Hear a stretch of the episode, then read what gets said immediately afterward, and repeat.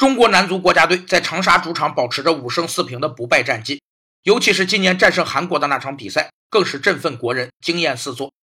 六月九日，一块写着“中国足球福地”的石碑在长沙一体育中心揭幕。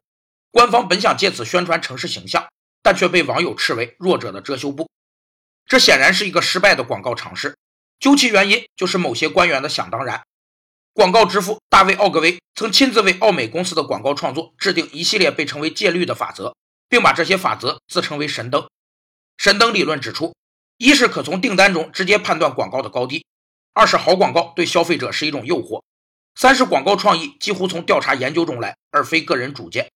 四是电视广告开始时有一个与商品不相关的小手法，很能抓住人们的注意力；